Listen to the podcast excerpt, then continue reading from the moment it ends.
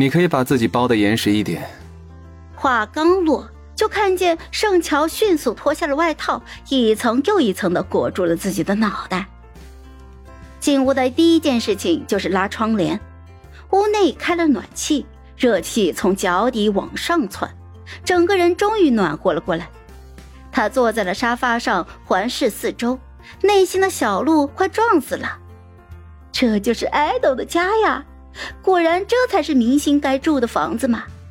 又漂亮又低调又大气，布局跟乔家一模一样。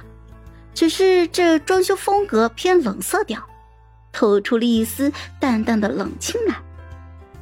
以前的乔乔是很理智的，爱豆与粉丝那就是天上发光的太阳，你可以汲取它的热量，用于自己的温暖和成长，可千万不能异想天开，妄图靠近太阳。维持好彼此之间该有的距离，他当他的偶像发光发热。你当你的粉丝支持应援，不要奢求太多了，那就是最好最快乐的状态了。然而，现在太阳就坐在他的对面，盛乔感觉自己都要被融化了。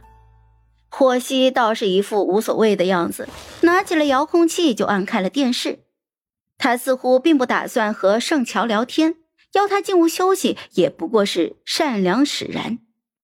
盛乔又在心里吹了一波爱豆的人美心善，按耐住激动的心情，就把目光转移到了电视节目上。电视上播的是一部纪录片，一个衣着朴素的僧人，跋涉千山万水，离开了故土，前往西藏求取真经。正播到僧人被守关的将士发现偷渡，盛乔看了一会儿，片头就跟霍希说。烽火台的老大是玄奘的信徒，不仅没有给他定罪遣返，还送了他食物和水，告诉他越境的路，让他去第四座烽火台。结果玄奘半路迷路了，然后就遇到了高昌王，两人还结拜成兄弟。不准剧透。哦，看了一会儿，剧情果然和盛乔所说的一样，霍希顿时就兴趣大减了，看了他几眼就问道：“怎么，你看过？”嗯，我比较喜欢看纪录片。没有说完的是，他最喜欢看《西游记》了，因为喜欢，所以就开始了解历史上真正的玄奘了。看完了史上所有有关玄奘的记录，连佛教的兴衰都顺带着一起了解了一遍。你要愿意，他能够跟你聊一天大乘佛法和小乘佛法。霍希似乎有些吃惊。挑了一下眉，什么也没有说。他又换了一部纪录片，这次的主题是丝绸之路。才刚放了一个片头，盛乔就兴致勃勃地说：“这个我也看过，讲的是……”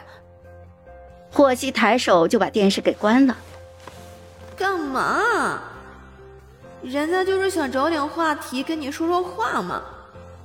霍希掏出了手机，打开了游戏。对面盛乔听见《王者农药》熟悉的片头音乐，顿时又来了精神。开黑吗？我阿珂贼溜。啊，行。